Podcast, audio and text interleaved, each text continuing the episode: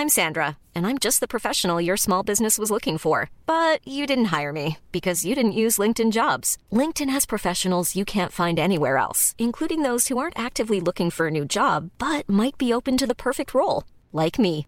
In a given month, over 70% of LinkedIn users don't visit other leading job sites. So if you're not looking on LinkedIn, you'll miss out on great candidates like Sandra. Start hiring professionals like a professional. Post your free job on linkedin.com/people today.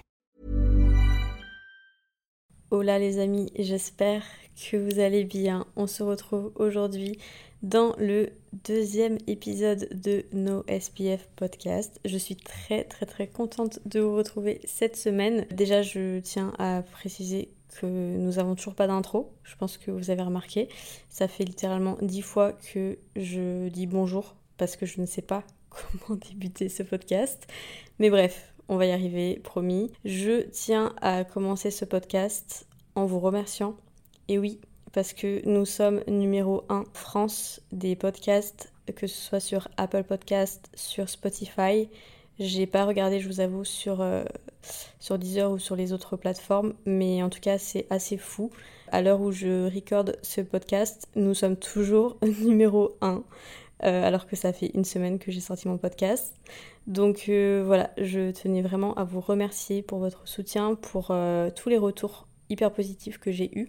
Je pensais vraiment pas que le premier épisode allait autant vous plaire, qu'il allait aider autant de personnes parce que j'ai vraiment eu des retours super positifs alors que je vous avoue de base c'était vraiment un podcast hyper naturel genre moi qui raconte ma vie et je m'attendais pas forcément à autant de retours positifs, de bienveillance de votre part. Donc euh, voilà, merci beaucoup. J'espère que ça va durer, évidemment. Euh, j'ai plein d'idées pour euh, les prochains épisodes, donc j'espère vraiment que ça va vous plaire. Bref, du coup, bienvenue dans ce deuxième épisode et aujourd'hui, on va parler d'un tout autre sujet. On va parler business, entrepreneuriat, parce que je sais que c'est un sujet qui vous intéresse. J'ai beaucoup de questions, que ce soit sur Insta, sur YouTube, euh, tous les jours, franchement, sur euh, la partie business. C'est pas forcément un sujet dont je... Enfin si, en fait, j'en parle. En fait, si. J'avoue, j'en parle assez souvent, mais je dirais que euh, c'est pas non plus le sujet principal de mon contenu, évidemment. Voilà, moi, vous savez, euh, je parle beaucoup de fitness, de bien-être, de santé mentale, tout, tout ce qui concerne le bien-être. Hein. Euh, mais c'est vrai que bah, mon contenu, il n'est pas ciblé sur le business, mais j'en parle quand même pas mal parce que euh, c'est quelque chose qui fait partie de ma vie, hein, de mon quotidien. Euh, je pense que vous l'aurez deviné. Et euh, du coup, bah, vu que je vous partage ma vie, mes hauts, mes bas, c'est vrai que j'en parle pas mal. Et du coup, j'ai pas mal de questions. Je fais pas forcément du contenu ciblé business parce que bah, c'est pas mon métier. Mais voilà, je trouvais ça intéressant du coup de faire un épisode dédié à ce sujet. Euh, là, je vais vraiment vous parler de mes débuts, de comment est-ce que j'ai commencé et en quoi consiste en fait mon métier parce que c'est vrai que j'ai beaucoup de questions et je pense que c'est pas forcément hyper clair quand on n'est pas dans le milieu ou quand on sait pas comment tout ça fonctionne. Donc euh, voilà, je voulais vous parler euh, de mon expérience, de comment est-ce que j'en suis arrivée là, un petit peu de mon expérience de vie, de mes voyages parce que en fait tout se rejoint. Donc voilà, c'est parti, j'espère vraiment que cet épisode va vous plaire. N'hésitez pas avant de commencer à aller suivre le Instagram de NoSPF Podcast euh, parce que je vais répondre à vos questions comme d'habitude en fin de podcast et du coup je vous mets tout le temps les petites boîtes à questions euh, sur le Insta du podcast et n'hésitez pas aussi à noter ce podcast. Vous savez, vous avez les petites étoiles bah, sur euh, la plateforme où vous écoutez ce podcast. Donc n'hésitez pas à me mettre 5 étoiles, ça me fait très plaisir. Voilà, donc euh, si vous le faites, merci beaucoup. Et c'est parti, commençons ce podcast. Donc euh, je vais tout d'abord vous expliquer un petit peu d'où je viens. entre guillemets, euh, mes études, tout ça, parce que j'ai pas mal de trucs à dire, malgré que, vous l'aurez deviné, j'ai pas fait de très longues études. Mais euh, voilà, je vais vous résumer mon parcours en tout cas. Donc déjà, commençons par le commencement. j'ai passé un bac ES, donc euh, à l'époque c'était toujours euh, ES, SL, là je crois que ça a changé. Mais bref, j'ai eu mon bac ES. J'ai pas eu de mention, hein. j'ai eu mon bac avec deux, je pense. Voilà, franchement, j'ai jamais été très bonne élève et j'ai jamais été mauvaise élève. J'ai toujours été dans la moyenne. Après, mes années lycée étaient un peu compliquées sur le plan personnel, ce qui fait que mes notes ne suivaient pas toujours. Et euh, voilà, je m'arrangeais toujours pour avoir la moyenne pour passer. Mais c'est vrai que je faisais pas partie euh, des meilleurs de la classe ou quoi que ce soit. Donc voilà, j'ai eu mon bac. Euh, je vous avoue que c'était une époque où j'étais vraiment perdue dans ma vie. Sur le plan perso, euh, je pense que si vous avez écouté le dernier podcast, vous savez pourquoi. Je me cherchais beaucoup, je cherchais ce que je voulais faire. Euh, j'avais un environnement qui n'était pas forcément euh, bah, adapté à comment dire un équilibre de vie, on va dire. Donc j'ai décidé de partir en école de commerce après mon bac. Je vous avoue que c'était un petit peu une décision, pas par dépit, mais en fait, je savais pas ce que je voulais faire. Je savais pas si je voulais continuer mes études, je savais pas, je savais pas en fait. Donc euh, j'ai décidé d'aller en école de commerce parce que c'était, c'était pas la facilité, mais je trouvais que c'était la voie la plus sûre parce que pour moi c'était large. C'est vrai que le monde du marketing m'intéressait pas mal, donc je me suis dit ça m'intéresse, on va voir, mais c'est vrai que j'avais pas d'idée concrète de ce que je voulais faire, comme d'ailleurs euh, beaucoup de personnes à cet âge-là. Et si c'est votre cas, ne vous inquiétez pas, c'est totalement normal euh, de pas savoir ce qu'on veut faire à 17-18 ans.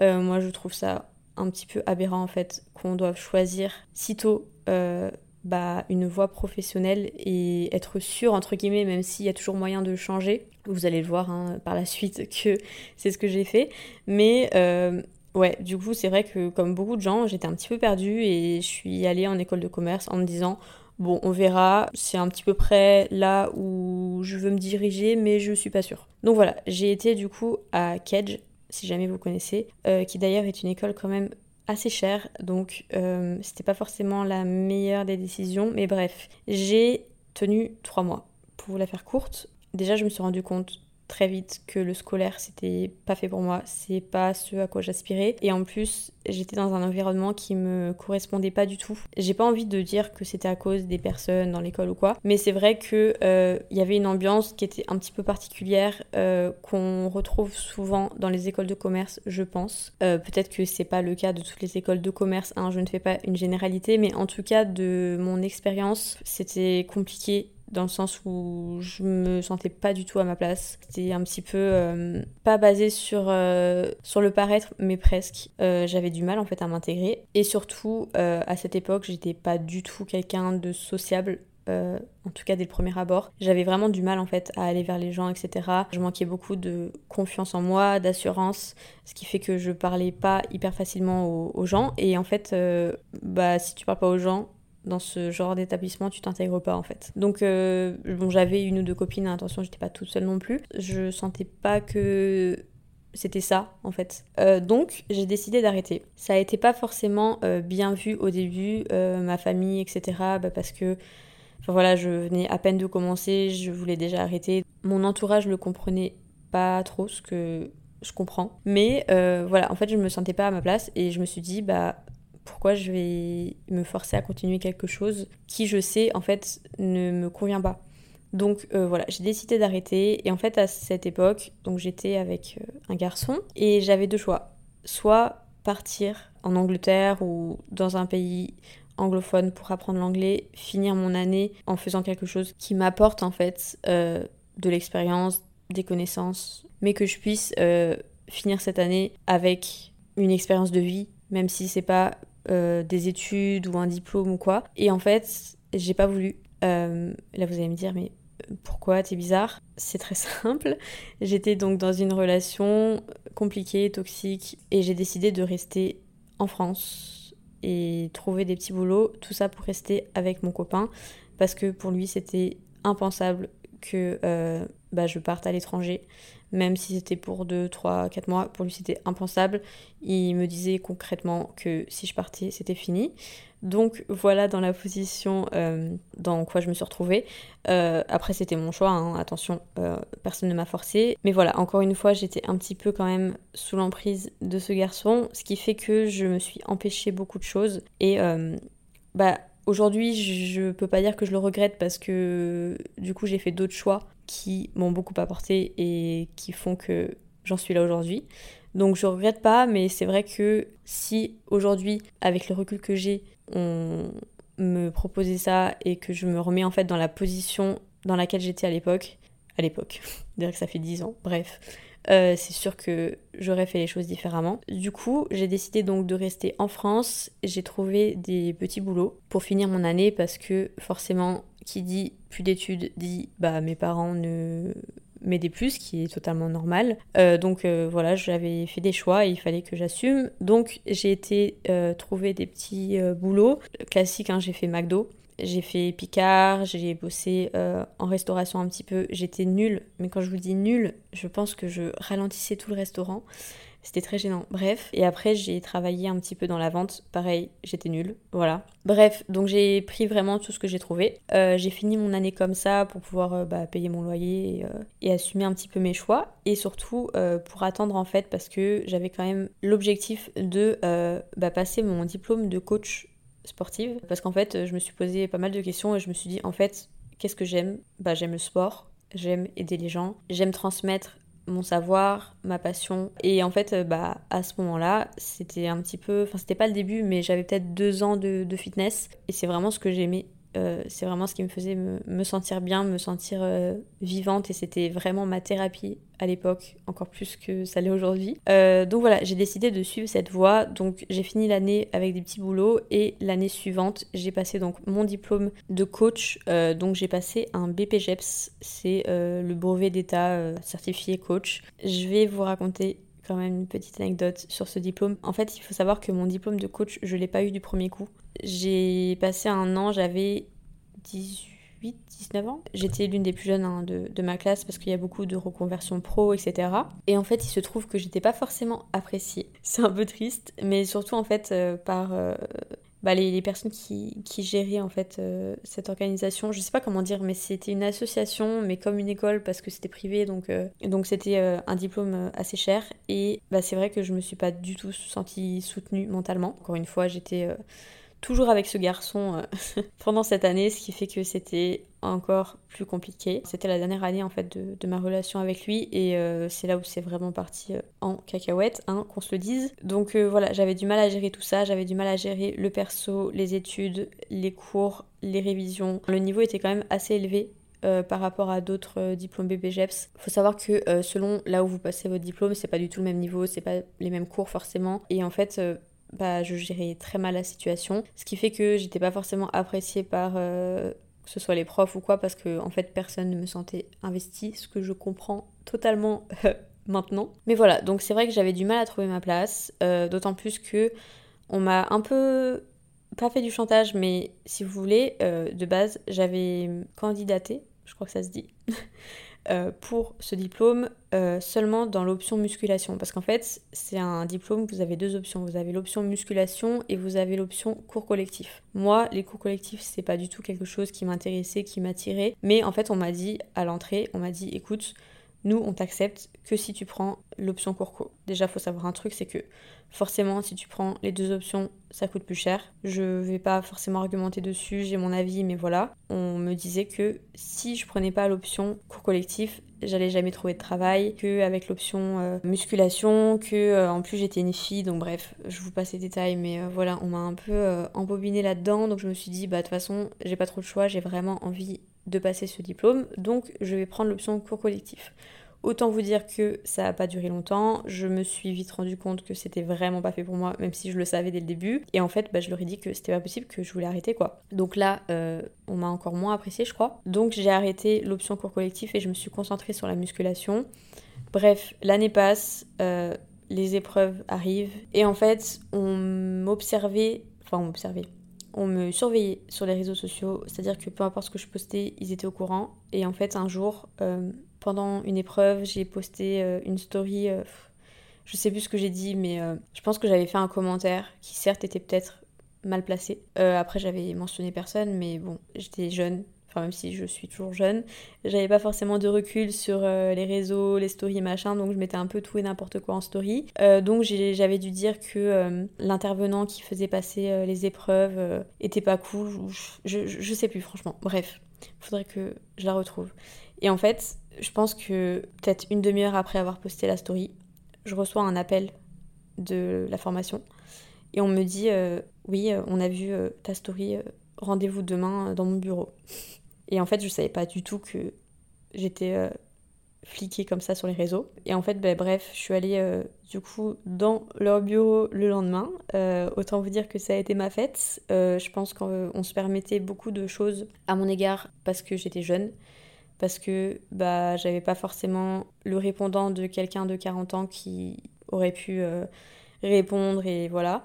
parce qu'encore une fois, il y avait vraiment tous les âges dans la formation. Et du coup, on se permettait de me parler d'une manière franchement je, vous jure que si vous auriez entendu euh, la conversation, vous auriez été choqués. On a commencé à s'énerver sur moi, à me crier dessus et tout, enfin un délire. Euh, voilà, je... Enfin aujourd'hui j'ai complètement oublié euh, cette histoire, mais franchement quand je m'en rappelle ça me fait quand même rire parce que on m'a dit des trucs du genre avec tes 16 000 abonnés de façon tu feras rien, je sais pas quoi. Enfin, du coup franchement aujourd'hui j'en rigole parce que c'est des personnes qui ne croyaient pas du tout en moi qui me rabaisser, qui me disait que de toute façon euh, les réseaux, enfin, vous voyez un petit peu le discours hein, superficiel, machin truc. Et puis franchement à l'époque, euh, je croyais tout ce qu'on me disait, hein, donc euh, ça me faisait pas plaisir. Je me rabaissais déjà beaucoup moi-même, donc le fait qu'on me rabaissait bah, venant de l'extérieur, franchement c'était encore pire pour moi. Donc voilà, et je suis ressortie de là en pleurs, enfin franchement c'était un sketch. Tellement que genre mes parents ont dû appeler alors que enfin mes parents c'est pas du tout le genre à intervenir euh, enfin surtout d'un point de vue euh, quand c'est une formation du pro et tout euh, c'est pas du tout le style. Mais bref du coup c'est parti un petit peu loin. Et j'ai dû finir mon année avec toute cette histoire, ce qui fait que je pense que j'ai pas du tout été. J'ai pas envie de dire que c'est de la faute de telle personne ou quoi que j'ai pas eu mon diplôme, mais je pense que ça a été beaucoup influencé. Et je pense aussi que qu'on se le dise, j'avais pas du tout assez travaillé pendant l'année, donc ça c'est un fait. Tout ça réuni fait que, euh, bref, j'ai raté les épreuves, voilà. Je suis rentrée à Saint-Barth, j'ai bossé pendant deux mois pour me faire de l'argent. Je suis repartie en France, repasser les épreuves dans un autre organisme de formation. Euh, que d'ailleurs j'ai beaucoup aimé, j'ai eu beaucoup de soutien, on m'a grave aidé et j'ai eu mon diplôme euh, très facilement. Comme quoi l'environnement joue beaucoup. J'étais juste pas au bon endroit, au bon moment en plus, je pense. Pour en revenir à, tout ça, le, fait qu'on me dise que de toute façon j'allais rien faire de ma vie, que euh, mes 17 000 abonnés ils servaient à rien, ou je sais plus combien j'avais à l'époque, je devais avoir ouais, 15, 16 000, ils servaient à rien, que de toute façon c'est pas ça qui fera que j'allais réussir dans ma vie. Euh. bref, franchement, on m'a tout dit. Hein. On me rabaissait de ouf. Euh, donc voilà, euh, c'était plutôt sympa comme époque. Donc franchement que ça vienne de mon copain à l'époque, des personnes de la formation dans laquelle j'étais, c'était vraiment pas une période de ma vie très positive et très cool pour moi en tout cas. Enfin bref, passons. Pour vous la faire courte, donc je suis rentrée en France, passer mon diplôme que j'ai eu. Et en fait, juste après, j'ai eu mon diplôme, j'ai pas réfléchi à deux fois, je suis partie en Australie. C'est quelque chose que je voulais faire depuis tellement longtemps et que je m'empêchais de faire bah, parce que euh, voilà, j'étais amoureuse de quelqu'un et que ça c'était compliqué. Mais là, en fait, quand j'ai eu mon diplôme, que j'ai quitté cette personne, je me suis dit maintenant il faut que tu vives pour toi, il faut que tu ailles faire ce que tu as envie de faire. Ça fait peur, l'inconnu ça fait peur, partir toute seule à l'autre bout du monde à 19 ans sans vraiment de bagages, sans savoir ce que j'allais faire parce que certes, j'avais euh, du coup mon diplôme de coach, mais en fait en Australie, vous pouvez pas exercer euh, le métier de coach euh, avec un, diplôme français comme ça. Enfin, il faut passer des équivalences, c'est un bordel. Je suis vraiment partie dans l'inconnu, mais je me suis dit en fait, si vraiment ça va pas, si ça fonctionne pas, je rentre et c'est ok. Je voulais essayer, je voulais de la nouveauté, je voulais changer d'environnement, je voulais en fait un renouveau et j'avais vraiment besoin de ça à ce moment-là dans ma vie. Donc bref, je suis partie en Australie, euh, je suis restée en tout 6 mois environ en Australie. Euh, je crois que je suis restée 5 euh, mois à Sydney et j'ai fait un mois de road trip sur la côte est. Pendant que j'étais en Australie, j'ai pas travaillé sur place du tout. en fait, j'avais travaillé donc bah, plusieurs mois pour mettre de l'argent de côté et pour pouvoir faire ce voyage. De base, le plan c'est que Enfin, je devais trouver en fait un, travail en Australie. J'étais partie avec euh, le visa euh, Working Holiday, ce qui fait que bah, tu es censé quand même travailler. et en fait, je peux pas vous expliquer ce qui s'est passé exactement. Je faisais déjà des coachings en ligne mais c'était des coachings perso, je faisais du one-to-one. J'avais beaucoup de mal à, en vivre, mais en fait, ça me rapportait assez pour que je puisse gérer ce que j'avais mis de côté et du coup, ce qui rentrait un petit peu bah, tous les mois. C'était moins de, de 1000 euros mais voilà, en tout cas, ça me permettait euh, de gérer ma vie en Australie, sachant que l'Australie c'est très cher, Sydney c'est très cher. Mais je sais pas comment j'ai fait, j'ai réussi à gérer.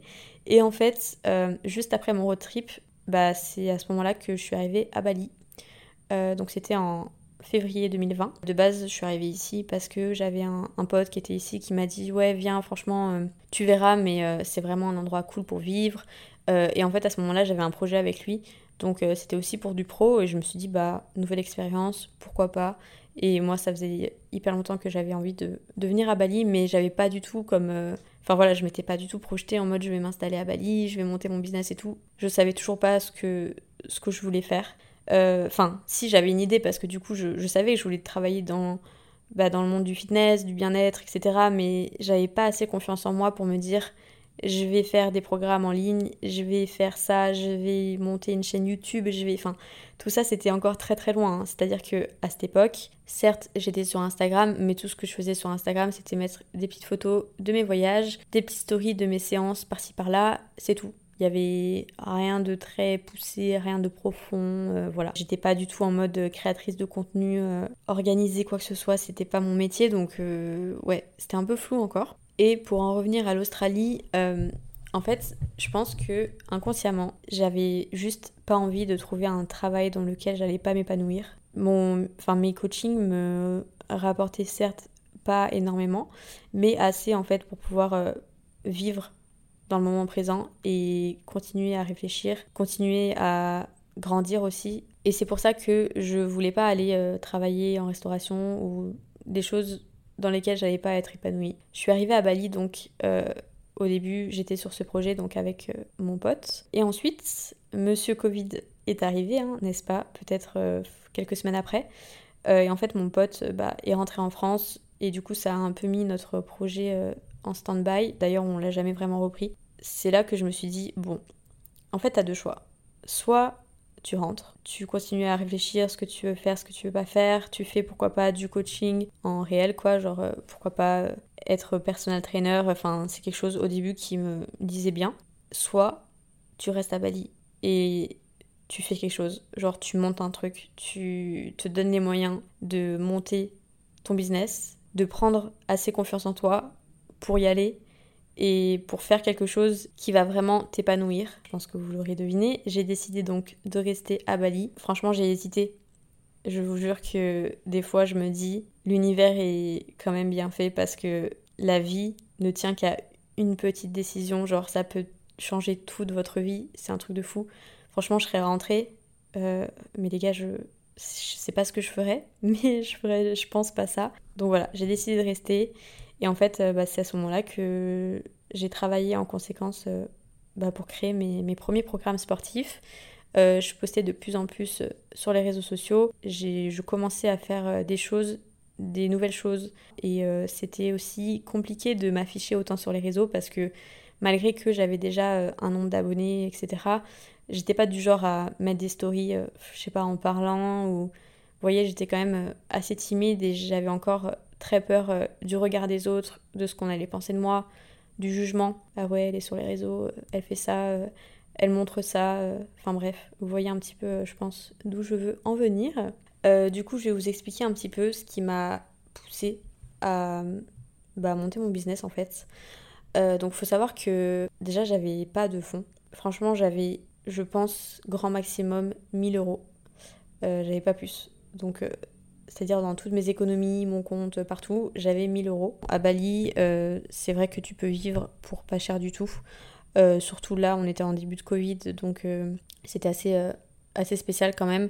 bon là, les prix, je vous raconte pas comment ils ont augmenté, c'est un délire, mais bref, c'est pas le sujet. donc voilà, c'est vrai que je pouvais me permettre de vivre pour pas grand chose. Donc en fait, tout ce que je pouvais investir dans mon business, je l'investissais, en sachant que c'était pas grand chose parce que comme je vous disais, euh, j'étais pas euh, plein, plein aux as quoi. Mais euh, en fait, je pense qu'il y a plusieurs choses qui m'ont vraiment aidé dans mes choix et dans, dans mon projet. déjà, c'est l'environnement. Et en fait, cette vibe entrepreneur qui a je pense qu'il est quand même assez propre à Bali, ou en tout cas, euh, c'est pas quelque chose qu'on retrouve euh, partout. En France, euh, il n'y avait pas du tout ça, ou en tout cas, quand j'habitais en France, franchement, je savais même pas que ce que je fais aujourd'hui, c'était possible. Il y a tout en fait qui est regroupé pour cette vie. Je sais pas comment expliquer, mais c'est vrai que du coup, je me suis tout de suite sentie bah, chez moi et sentie un peu, pas en confiance, mais en tout cas, ça m'a aidé à prendre confiance parce que j'étais quand même pas mal entourée ou en tout cas euh, je me sentais pas seule en fait. Et c'est vrai que là du coup ça m'a donné un petit coup de boost dont j'avais vraiment besoin. Comme je vous disais, euh, je pars de très loin, hein, niveau euh, confiance en moi, tout ça. Vous m'auriez dit il y a deux ans en arrière que j'en serais là aujourd'hui. Franchement, je j'aurais rigolé, je pense. Je sais pas, mais j'aurais cru personne. J'ai commencé bah toute seule parce que comme je vous disais j'avais pas les fonds pour euh, déléguer euh, des tâches ou enfin m'entourer etc alors oui comme je vous disais j'étais entourée euh, de mes potes qui montaient leur business. Donc je pense que j'étais surtout soutenue mentalement en fait. Donc ça c'était cool. Mais après oui j'avais pas les moyens de, de m'entourer de personnes en tout cas professionnellement parlant. Le premier programme donc que j'ai sorti c'est le bouti d'enfer à la maison le tout premier. J'ai fait les vidéos toute seule, j'ai fait bah, tout en fait. Le contenu bien sûr, le programme, la partie nutrition, la partie mindset. Euh, j'ai tourné les vidéos, j'ai fait le montage. La seule chose que j'ai déléguée, c'est les PDF. D'ailleurs, je travaille toujours avec la même personne, c'est assez ouf.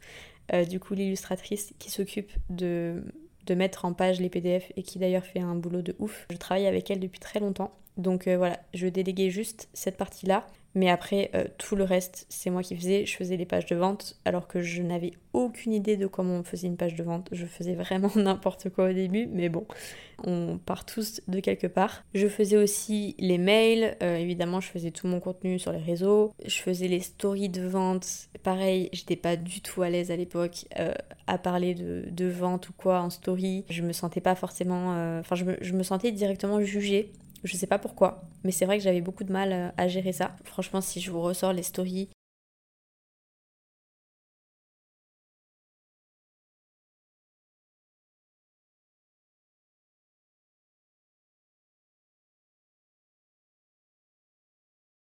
euh, donc voilà, j'ai commencé euh, comme tout le monde à petite échelle. oui, j'avais déjà des abonnés sur Insta, j'avais je crois 17 000 à peu près, mais c'était pas du tout des abonnés qualifiés, c'était pas du tout des abonnés nichés, fitness. Franchement, ça fait un bout de temps que j'ai des abonnés sur Insta parce que j'ai commencé Instagram très jeune, je devais avoir 14-15 ans. Mais euh, à l'époque, je faisais, euh, c'était saut 2000, euh, quoi, 2014, je faisais du contenu mode, enfin voilà quoi, je m'amusais, mais c'était très, euh, enfin, futile entre guillemets, mais j'ai pas envie de dire ça, mais ça, pas, ça avait pas vraiment de fond, ou j'avais pas de message à faire passer, quoi que ce soit. Euh, je postais mes petites photos et, et, basta quoi. Mais bref, du coup, j'avais pas du tout des abonnés qualifiés, euh, c'était pas niché, sachant que oui, j'ai commencé Insta super jeune, mais j'ai arrêté Insta pendant bah, 3-4 ans, le temps de ma relation, parce que mon copain ne ne m'autorisait pas, entre guillemets, ou en tout cas euh, n'appréciait pas du tout ma présence sur les réseaux ou que je m'affiche sur les réseaux. Bon, je le faisais un petit peu, mais euh, j'avais bien arrêté pendant deux ans. Et forcément, je ne vous apprends rien, mais en arrêtant de poster pendant deux ans, euh, bah tu perds tout le monde en fait. Donc voilà, bref, j'avais certes 17 000 abonnés, mais je pense que j'en avais peut-être 1000 d'actifs. Euh, donc voilà, j'ai commencé comme ça, j'ai commencé avec mon Instagram, j'ai sorti mon premier programme, c'était vraiment du bricolage, mais 100% euh, du bricolage euh, made in moi, voilà. Mais écoutez, faut bien commencer quelque part, et franchement ça m'a donné en tout cas ce, bah, ce point de départ, parce qu'il y a un moment il faut y aller, genre oui, c'était pas parfait. C'était moi qui faisais quelque chose sans vraiment savoir ce que je faisais, mais en même temps, j'avais des connaissances et en même temps, j'avais quand même des choses à dire et je pense que c'est ça qui a fait que bah, petit à petit ça a pris. Mais ouais, il y a un moment, faut y aller. Certes, c'était pas parfait, mais de toute façon, si vous attendez le moment parfait ou le contenu parfait ou la formation parfaite ou quoi, pour vous lancer, vous n'allez jamais vous lancer. Et euh, du coup, je pense qu'il y a un moment, il faut oser. Et c'est ce que j'ai fait. Donc non, vous n'avez pas besoin d'abonner sur Instagram pour commencer. Vous n'avez pas besoin d'un gros capital où il n'y a pas un minimum d'argent. Euh, enfin, en fait, vous pouvez vraiment vous lancer en partant de pas grand chose. Je vous assure, si vous avez la détermination, si vous avez l'envie, si vous avez la passion, si vous croyez un minimum en vous, alors oui, Au début, c'est dur. Je dis pas le contraire. hein. Comme je vous disais, moi, je croyais très peu en moi. Mais en tout cas, enfin, au fond de moi, en fait, je savais que c'était la bonne décision et je savais que à un moment donné, ça allait. Il y a quelque chose qui allait arriver. Je dis pas que je savais que ça allait fonctionner euh, de fou et tout, parce que pas du tout. Vraiment pas. Mais en tout cas, euh, j'avais l'ambition, en fait, je pense. Et je pense que c'est ça qui, qui a fait que euh, bah, petit à petit, euh, j'ai pas abandonné. Et avec euh, des mois et des années de travail, bah, ça a payé, quoi. Et donc petit à petit, ça a commencé à prendre, les gens ont commencé à apprécier, à suivre ce que je faisais. Bah moi, de mon côté, été beaucoup plus régulière dans mon contenu. Je passais vraiment mes journées, mes nuits, je vous jure, je, je travaillais mais comme une acharnée sur mes programmes, sur mon contenu, sur la qualité, essayer de, de faire de mon mieux. Franchement, si vous voyez aujourd'hui mon contenu d'il y a deux ans, euh, ça n'a encore une fois, je répète, mais ça n'a rien à voir. Mais voilà, je pense que bah, c'est normal, on part tous et toutes de, de quelque chose. On, on part tous, euh, enfin, il y, y a forcément un point de départ et ça peut pas, encore une fois, être parfait dès le début. Quand ça a commencé à prendre, donc ce que j'ai mis en place, ce que j'ai fait, ce que j'ai pas fait, déjà, tout ce que je gagnais, je le réinvestissais. Ça, c'est la base des bases. Quand vous commencez un business, faut pas vous attendre à directement vous faire euh, des bénéfices de fou. Euh, parce que moi, littéralement, tout ce que je gagnais, je le réinvestissais dans mon business pour améliorer la qualité, pour m'entourer. Évidemment, je gardais euh, de quoi vivre. hein. J'avais tellement ce, truc au fond de moi qui me disait mais, mais tu, tu peux le faire, genre il y a un truc à faire, tu sais que t'en es capable. Et j'avais tellement envie d'aider, là en l'occurrence, les femmes qui sont passées par ce que moi en fait euh, j'ai vécu aussi. J'ai un background qui est entre guillemets atypique qui, qui malheureusement arrive beaucoup trop souvent à beaucoup trop de personnes. Voilà, j'ai eu euh, une relation très malsaine euh, avec la nourriture, j'ai eu une relation très malsaine avec une personne aussi, voilà, je le répète, mais c'est aussi un petit peu bah, ce qui m'a forgé. Et euh, c'est aussi le pourquoi de euh, bah, j'avais pas forcément confiance en moi, etc. Donc, encore une fois, tout se, se relie. Mais ouais, j'étais pas bien dans mon corps, j'étais pas bien dans ma peau, j'avais peur de, parler à des gens que je connaissais pas. Parler en public, c'était impossible pour moi. Oser faire les choses, c'était très compliqué. Enfin, franchement, il m'a fallu beaucoup de courage hein, pour euh, lancer mon programme. Mais enfin, j'avais plus le choix. Genre, j'avais tellement travaillé et tellement fait. Enfin voilà, j'avais tellement donné que qu'il y a un moment, faut y aller, encore une fois. Ouais, je, je savais pas du tout à, quoi m'attendre en fait. Euh, je savais pas du tout si ça allait fonctionner, je savais pas ce que les gens allaient dire et j'avais peur. Mais euh, j'ai su trouver mon pourquoi. Pourquoi est-ce que je veux faire ça? Pourquoi est-ce que c'est si important pour moi bah, de développer mon business, de développer mes programmes, de développer mes réseaux? Et en fait, j'ai vraiment mis des mots sur tout ça et ça m'a guidée dans la suite, on va dire, de mon business. Et je pense que c'est hyper important de savoir pourquoi est-ce que vous faites ça parce que si vous faites les choses juste parce que bah c'est sympa, c'est pas que ça sert à rien mais il faut vraiment une raison profonde et je vous jure que ça change tout. En tout cas, moi ça a tout changé pour moi quand j'ai su que bah voilà, je voulais faire ça parce que c'est un trop gros problème aujourd'hui encore, le peu d'estime de soi chez les femmes, les relations malsaines avec la nourriture, avec son corps, le manque de confiance, euh, de confiance en soi qu'on a toutes à un moment de notre vie, je pense. La peur de faire les choses. J'en parle souvent, mais pour moi, mes programmes, ça a jamais été euh, avec un pur objectif physique. Parce que tout, tout est lié. Genre, vous vous pouvez pas avoir un, un beau corps et vous sentir mal à l'intérieur. Vous pouvez pas euh, vouloir perdre 10 kilos sans travailler sur vous, sans travailler sur euh, votre bien-être. Enfin bref, et en fait, pour moi, tout ça, c'est quelque chose qui manquait terriblement sur les réseaux, même euh, dans la société, hein, si on part encore plus loin. Euh, C'était un, gros problème, ça l'est toujours, mais euh, je pense qu'on commence à en parler de plus en plus, c'est une bonne chose. Même sur, les réseaux sociaux, il y avait tellement de, bah, de, de, fake en fait. Enfin, même moi, tu vois, genre, oui, je, je poste, je postais et je poste toujours, voilà, des photos où je suis à mon avantage et tout. Mais en fait, pour moi, c'était tellement pas ce qui, devait ressortir d'un compte ou ce sur quoi les gens devaient se baser parce que bah, c'est pas la réalité en fait. Et euh, ouais, on poste une photo où on est à notre avantage, il n'y a aucun mal à ça. Mais euh, c'est important de des petites piqûres de rappel, ça fait du mal à personne. Et bref, pour moi en fait, je savais que je pouvais apporter quelque chose et je savais que mes programmes allaient aider des gens. Et je savais qu'il y avait ce besoin en fait. Donc bref, le pourquoi, c'était tellement pas un objectif euh, personnel de base. J'avais vraiment ce besoin et cette envie de, de partager mon expérience, de partager la réalité. Je pense que c'est ce qui a fait aussi que ça a fonctionné. Parce que bah, moi j'étais un petit peu loin de, tous ces trucs, euh, manger euh, du poulet et du brocoli tous les jours et t'inquiète, t'auras ton corps pour l'été. Voilà, c'était pas du tout ma manière de voir les choses et ça l'est toujours pas d'ailleurs et ça le sera jamais. Et au-delà de ça, j'avais tellement envie de prouver aux personnes qui ne croyaient pas en moi, qui n'ont jamais cru en moi, que bah, rien n'est impossible et que tout ce que toutes ces personnes m'ont toujours dit, bah, en fait, ça m'a forgé et ça m'a donné envie, ça m'a. ah, je, je, sais pas comment dire, ça m'a tellement donné la niaque, enfin le. La niaque. Qui dit ça même? Bref, vous, vous, avez compris euh, d'où je veux en venir. Donc de là, j'ai commencé à m'entourer, j'ai commencé, encore une fois, bah, à investir mon argent comme je pouvais, à faire de mon mieux pour améliorer euh, ce que je pouvais améliorer. Pour être honnête avec vous, je le, le fais toujours pas, hein, mais je ne comptais pas mes heures de travail. Genre, je bossais euh, nuit et jour s'il le fallait. Je me levais le matin, je travaillais, je me couchais le soir en travaillant. alors, certains vont dire oui, mais c'est important d'avoir un équilibre et tout. Je suis 100% d'accord. Mais en fait, je vous jure, quand quelque chose vous porte autant que ça l'a fait pour moi, quand vous trouvez quelque chose qui résonne tellement en vous, je ne saurais pas expliquer ce sentiment, mais il y avait quelque chose en moi qui me disait, mais en fait, ne t'arrête pas, genre, genre vas-y et t'inquiète, un jour ça va payer. Donc bref, j'ai eu mes expériences, franchement j'ai eu beaucoup d'échecs, c'est normal. L'échec vous rend plus fort.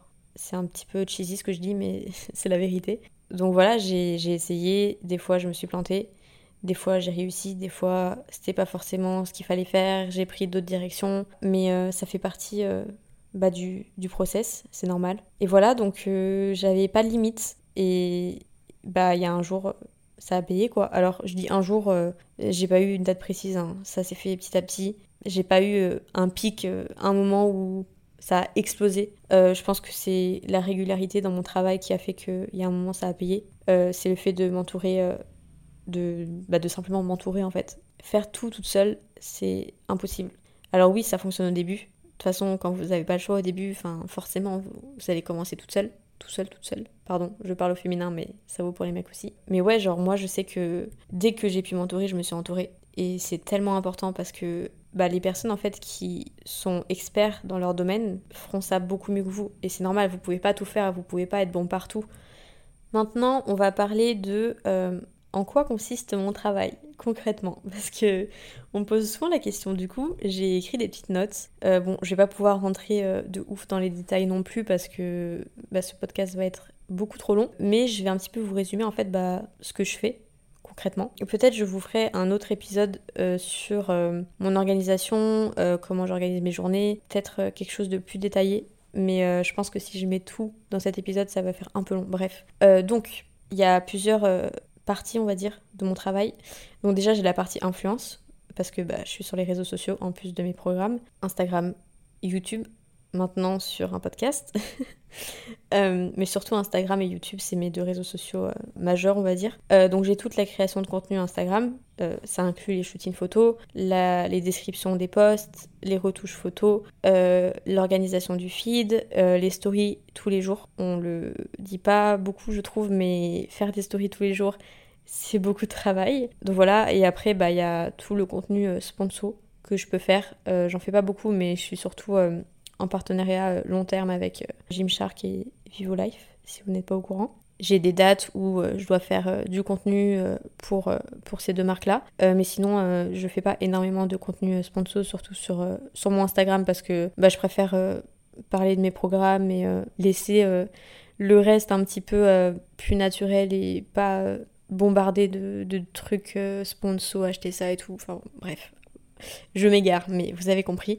Euh, et donc après, il y a toute la création euh, de contenu YouTube cette fois, donc c'est-à-dire bah, filmer les vidéos, voilà. Merci Alaya.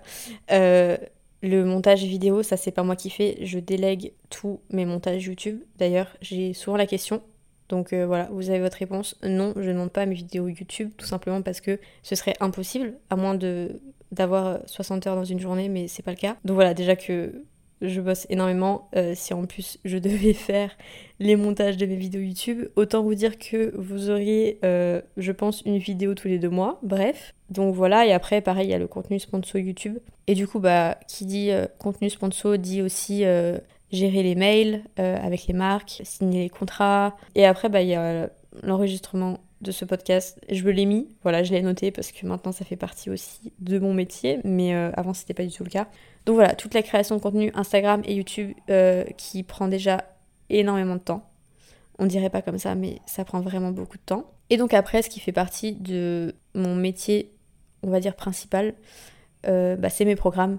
Donc Boutique d'enfer. Je pense que vous êtes au courant si vous me suivez. Donc déjà, ça inclut la création des programmes, simplement. Donc création euh, du programme sportif, donc des séances, toute la partie écrite en amont, euh, donc que ce soit les séances, que ce soit aussi euh, toute la partie euh, mindset, bien-être, enfin voilà, tous les chapitres en fait du programme, les explications. Mes programmes sont quand même très complets et du coup ça inclut beaucoup de travail et beaucoup de création de contenu, beaucoup de rédaction. Ensuite, il y a la partie filming, c'est-à-dire le shooting vidéo de toutes les séances parce que toutes les séances sont en vidéo parce que pour moi vendre des PDF c'est pas du tout euh, ce à quoi j'aspire. Bref, donc euh, voilà, euh, toute l'organisation en amont de gros tournages comme ça, je vous raconte pas mais c'est énormément de travail. Savoir quand filmer, quoi filmer, avoir le matos, avoir euh, l'endroit et euh, évidemment euh, j'ai quelqu'un qui me filme, évidemment je fais pas tout tout seul et en général j'ai une personne avec moi qui m'aide aussi parce que je vous jure que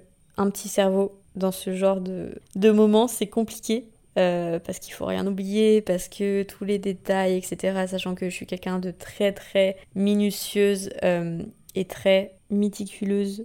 Qu'est-ce qu'on a d'autre? Exigeante. Enfin bref, vous avez compris un petit peu la vibe. je suis sûre que vous avez le mot mais moi je l'ai pas, donc bref. Du coup, il y a toute la créa, donc euh, vidéo des programmes qui, prennent beaucoup de temps. Ensuite, euh, il y a évidemment les shootings photos, ça c'est plus pour les lancements, enfin pour le lancement en fait du programme en question. Parce que qui dit nouveau programme dit création de contenu bah, pour en faire la promotion, etc. Euh, donc voilà, vidéo, photo, ça c'est tout ce qui est créa de contenu, on va dire. Ensuite, il y a la création bah, des PDF et des visuels, du logo s'il y a besoin, etc. Donc ça, je délègue.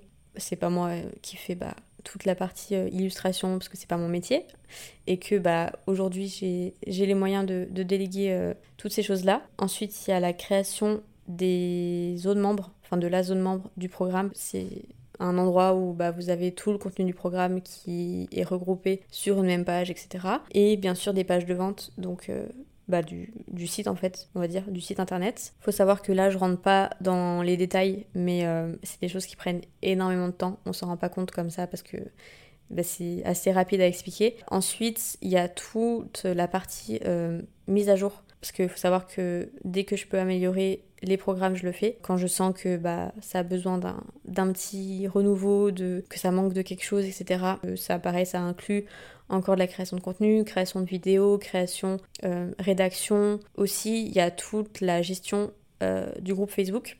Parce que faut savoir que quand vous achetez le programme, vous faites partie d'un groupe Facebook privé. Dès que je peux, je fais des petits posts Facebook, je réponds aux commentaires et enfin je regarde un petit peu ce qui se dit sur le groupe. J'aime beaucoup, évidemment, pour suivre un petit peu bah, l'évolution des filles, etc. Il faut savoir qu'on est une communauté de plus de 15 000 personnes, donc c'est assez ouf. Il y a toute la préparation, j'ai un petit peu oublié de, préciser ça, mais la préparation en amont des lancements. Donc il y a toute la partie stratégique. Donc euh, établir la stratégie du lancement, euh, le message qu'on veut faire passer, sur quelle plateforme on va être présent, toute la création de contenu, donc c'est-à-dire qu'on prévoit à l'avance quel contenu sera posté, quelle date, si c'est plutôt des photos avec un texte, euh, des vidéos, donc des reels sur Instagram, les vidéos YouTube, de quoi je vais parler, et ouais, toute la partie communication aussi, sur mes réseaux surtout.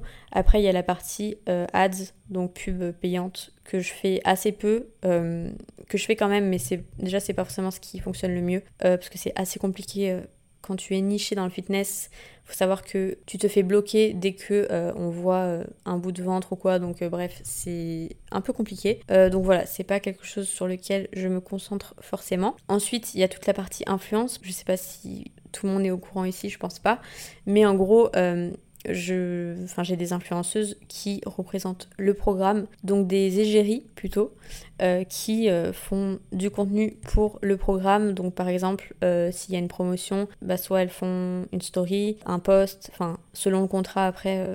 c'est différent selon les profils, etc. Mais voilà, en tout cas, il y a des influenceuses qui représentent les programmes Boutique d'Enfer. puis moi, après, bah, je dois valider le contenu avec Claire, donc la personne qui qui travaille avec moi. Euh, on établit euh, la stratégie, qu'est-ce qui doit ressortir dans les stories, le message qu'on souhaite transmettre, enfin pour que l'influenceuse comprenne au mieux en fait notre point de vue et bah, en fait le, message des programmes etc parce que c'est hyper hyper important pour moi de transmettre le bon message. Enfin moi les stories de vente pure ça m'intéresse pas. Euh, je suis vraiment là pour pour aider les gens et ce que Enfin, c'est ce qui doit ressortir selon moi et pas juste un contenu sponsor. Et puis après, il y a lors des promotions. Donc euh, ça rejoint un petit peu ce que je disais pour euh, les lancements quand c'est un nouveau programme. Donc c'est-à-dire que mes programmes sont à prix réduit. Donc pareil, mise en place de la stratégie, on fait un brainstorming sur euh, le message qu'on veut faire passer, le prix euh, de la promo, les contenus sur mes réseaux sociaux. On planifie tout, hein. donc il y a une date à chaque fois, on a un calendrier de tout le contenu. Pareil, je dois valider la légende. Si les posts euh, incluent des illustrations, etc. Euh, rédaction d'email, donc ça je délègue parce que évidemment je suis pas rédactrice d'email, mais bref. Et euh, bah après, pareil, il y a toute la création de contenu de mon côté. Euh, donc, tournage des vidéos, euh, shooting photo, tournage des stories aussi. Les faire à l'avance, c'est pas toujours le cas, mais j'essaye parce que ça prend énormément de temps de bien m'exprimer, mais en même temps que ça reste naturel, de partager toutes les infos, de rien oublier, etc. Et faut savoir que tout le contenu Insta, certes, c'est pour du coup mon compte principal Allo Alaya, mais il y a toute la partie du compte des programmes, donc du compte Instagram Boutique d'Enfer. Pareil, on met en place euh, le contenu qu'on va faire, les descriptions, les posts, les infographies, les stories. Et puis, euh, bah, c'est déjà pas mal, j'ai envie de vous dire. Et ensuite, euh, il y a toute la partie SAV, évidemment. Donc, c'est le dernier point concernant mes programmes. Donc, la gestion du groupe Facebook, la réponse au DM. Donc, ça, ça rejoint influence et programme. Donc réponse ODM, ce qui nous prend euh, beaucoup de temps parce qu'on en reçoit quand même pas mal. Et le SAV euh, mail, bah, s'il y a des questions sur le programme, s'il y a des petits euh, problèmes techniques ou quoi. Donc voilà, réponse aux commentaires sous mes posts Instagram, sous les posts de Boutique d'Enfer et sous mes vidéos YouTube. Bah voilà un petit peu, je crois que j'ai fait le tour. évidemment, je ne fais pas tout ça toute seule, je suis entourée. Bon, euh, je devais finir ce podcast en vous parlant de l'équilibre un petit peu travail, repos, vie sociale, etc. quand on a un business, euh, parce que je pense que c'est un sujet assez intéressant et il y a pas mal de choses à dire. Mais euh, ce podcast va être beaucoup trop long, encore une fois, je parle trop. je vous ferai un épisode vraiment sur bah, toute la gestion en fait quand tu es dans l'entrepreneuriat. Euh, donc voilà, je laisse ça pour un autre épisode et je pense que je vais finir euh, celui-ci par répondre à vos petites questions. On me demande euh, qu'est-ce qui a été le plus dur pour toi? Je pense honnêtement que ça a été de croire en moi, en fait, tout simplement.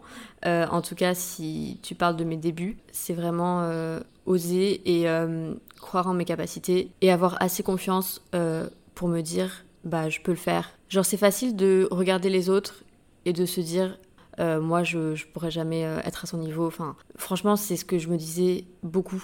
Euh, je me rappelle il y a genre trois ans j'étais quand même pas mal sur les réseaux et je suivais beaucoup bah, d'entrepreneuses, de, de, de, filles ou même de mecs qui avaient leur business, qui avaient l'air de réussir, etc. Le nombre de fois où je me suis dit, mais de toute façon, ça m'arrivera jamais, genre c'est pas possible, ça arrive aux autres en fait. Et je vous jure que heureusement, genre Dieu merci que à un moment donné je me suis lancée. Euh, parce qu'au pire, vous avez quoi à perdre? Rien. Genre forcément, vous allez apprendre quelque chose. Les échecs, ça fait partie de la vie, ça fait partie du processus. Forcément, vous allez avoir des échecs et c'est normal. On en a tous, on en a tous eu, peu importe euh, là où on en est aujourd'hui. Donc, euh, faut vraiment que, enfin, faut vraiment ne pas avoir peur de l'échec parce que c'est ce qui vous forge, c'est ce qui vous fait grandir, c'est ce qui vous apprend tellement de choses. Voilà, je pense que si je m'étais mis tous les freins que je pensais parce que j'avais des croyances vraiment très limitantes il y a de ça ouais, deux ans quand j'ai commencé. Et en fait, j'ai fait le choix de bah, ne pas écouter cette petite voix dans ma tête qui me disait franchement, ça sert à rien. Genre, tu seras jamais euh, au niveau de, de, toutes ces meufs que tu suis euh, sur les réseaux, c'est juste pas possible, etc. Bref, j'avais cette voix dans ma tête constante. Croyez pas que je me suis lancée euh, en étant trop confiante et tout, parce que pas du tout. Donc je pense que c'est quelque chose de pas forcément croire en son potentiel, en ses capacités. On part tous et toutes de quelque part et quand tu te lances, c'est très rare que tu aies 100% confiance et que tu te dises euh, je sais que ça va marcher. C'est très rare, ça existe et franchement tant mieux pour les personnes vraiment. Mais voilà, c'est assez rare, mais faut pas laisser la petite voix dans votre tête vous limiter parce que je vous assure que dans un an, deux ans, trois ans, peu importe, vous regarderez en arrière et vous vous direz heureusement que je l'ai fait. Et forcément, vous aurez appris quelque chose. Donc euh, voilà, c'était mon, mon petit conseil. On me demande aussi euh, est-ce que j'en ai parlé à mes proches avant de me lancer euh, Comment ont réagi mes proches Est-ce qu'ils me soutenaient Est-ce qu'ils me soutiennent aujourd'hui Etc. Alors, faut savoir que quand je me suis lancée, j'étais à une période dans ma vie, enfin, j'étais un petit peu perdue, hein, je vous en ai déjà parlé. Certes, l'Australie m'avait quand même forgé et euh, j'ai passé six mois incroyables et j'avais quand même grandi en six mois par rapport à quand j'étais en France. Euh, mais j'étais quand même toujours un peu euh, bon, je sais pas trop ce que je vais faire de ma vie quoi. Euh, donc c'est vrai que mes proches ont eu un peu de mal au début. J'avais 19-20 ans et je voulais gagner ma vie sur les réseaux sociaux, je voulais gagner ma vie en créant des programmes sportifs, en postant des photos. Enfin, c'était très fou encore dans la tête des gens, ce que je comprends, dans la tête de mes proches. Et c'est vrai que bah, ça fait peur au début. Même mes parents, ils m'ont toujours soutenu. Franchement, j'ai pas du tout à me plaindre de ce côté-là et j'ai beaucoup de chance, je pense. Euh, mais euh, ils étaient quand même réticents au début, ce qui est normal, je pense, parce que c'est quand même euh, un nouveau monde, entre guillemets. c'est une nouvelle, une nouvelle façon de, gagner sa vie et tout. Et je pense que ouais, c'est encore tellement nouveau que selon la génération, bah, forcément, ça passe plus ou moins, quoi. après, le reste de ma famille, c'était beaucoup plus compliqué. Enfin, au début, quand je gagnais à peine ma vie et que bah, je galérais financièrement, on va pas se mentir. Ils étaient pas trop rassurés. Franchement, ils auraient préféré que euh, je trouve un travail classique, que j'ai un contrat CDI et que je sois en sécurité, pas à Bali en train de d'essayer de, de, monter euh, un business quoi. Voilà. Donc euh, après ça, c'est un petit peu inévitable, j'ai envie de vous dire. mais j'ai pas du tout à me plaindre de ma famille, même si ça a été compliqué au début. Parce que voilà, moi j'ai des cousins qui ont fait des grandes études. J'ai pas forcément suivi un schéma classique et ça, ça faisait peur. Mais euh, voilà, après aujourd'hui, euh, je pense que je peux dire que je réussis ma vie et euh, j'en suis très fière. Et bien sûr que mes proches me soutiennent aujourd'hui. Donc voilà, après, il y a toujours des gens soit qui sont un peu jaloux, soit qui comprennent pas trop, soit qui ne veulent pas comprendre aussi. Et ça, c'est normal. Et de toute façon, franchement, j'ai envie de vous dire, vous le faites pour vous et pour personne d'autre. Moi, si j'en suis là aujourd'hui, c'est parce que j'ai pas écouté justement toutes ces personnes qui croyaient pas en moi, parce que il y en avait beaucoup. Hein. Euh, après, c'était des personnes plus ou moins proches, mais quand même, ça booste pas euh, quand on te dit que euh, de toute façon, tu iras nulle part et, et, que tu perds ton temps. Mais euh, voilà, faut pas abandonner parce que ces gens-là, enfin, déjà ils sont personne pour prédire si vous allez réussir ou pas, ils en savent rien. Et les personnes qui jugent comme ça, ça en dit plus sur eux-mêmes que sur vous. Pour euh, vous donner un exemple, moi, on m'a dit mot pour mot, ton business, c'est de la merde. Voilà, c'est... Je sais pas si la personne va écouter ce podcast ou pas, mais euh, je vous passe un petit peu les détails. Mais bon, on était pas en très bons termes suite à une histoire de business comme il y a souvent. Surtout quand tu travailles avec tes potes et ça a fini. Je sais pas si la personne le pensait réellement ou pas, mais c'était vraiment euh, des mots qui blessent et c'est le genre de truc qui, euh, je sais, peuvent euh, bloquer des personnes en fait. Et c'est pour ça que je vous dis de pas écouter les gens. Écoutez-vous, c'est le plus important. On s'en fout complet de ce que pense Pierre-Paul Jacques.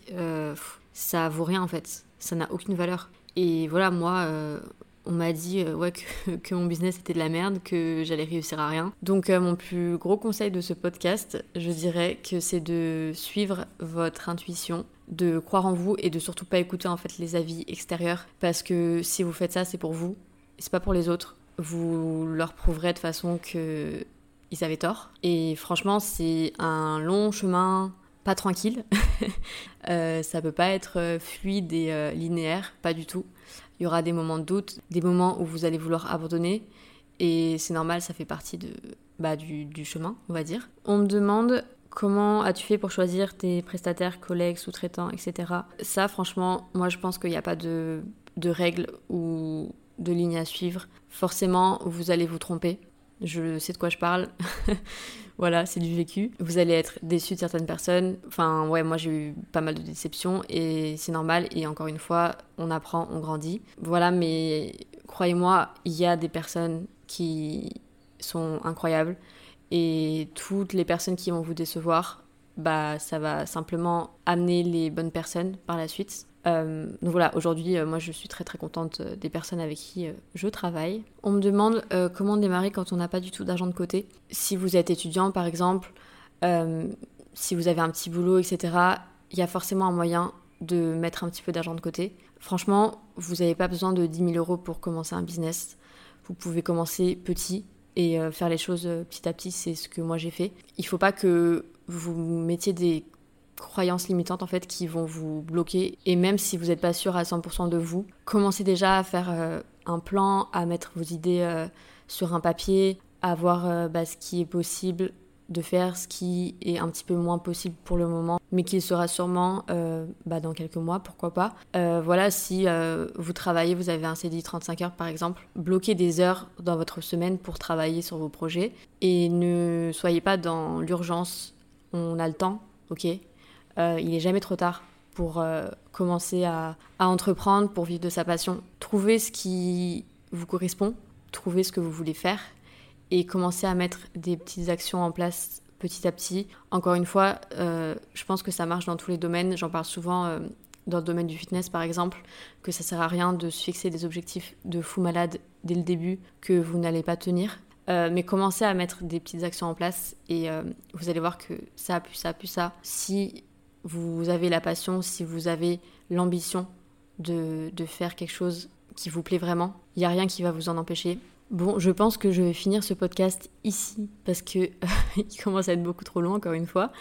Euh, j'espère vraiment que, que ça vous aura plu. Si c'est le cas, n'hésitez pas encore une fois à mettre 5 petites étoiles sur le podcast, ça me fait toujours plaisir, à aller suivre le compte Instagram. Euh, et puis voilà, que dire de plus, c'est tout. Je vous retrouve donc mardi prochain pour un nouvel épisode de No SPF Podcast. Et je vous fais des bisous, merci beaucoup pour votre soutien. Et voilà, à la semaine prochaine. Even when we're on a budget, we still deserve nice things. Quince is a place to scoop up stunning high-end goods for 50 to 80% less than similar brands. They have buttery soft cashmere sweaters starting at $50, luxurious Italian leather bags, and so much more. Plus, Quince only works with factories that use safe, ethical, and responsible manufacturing. Get the high-end goods you'll love without the high price tag with Quince. Go to quince.com/style for free shipping and 365-day returns.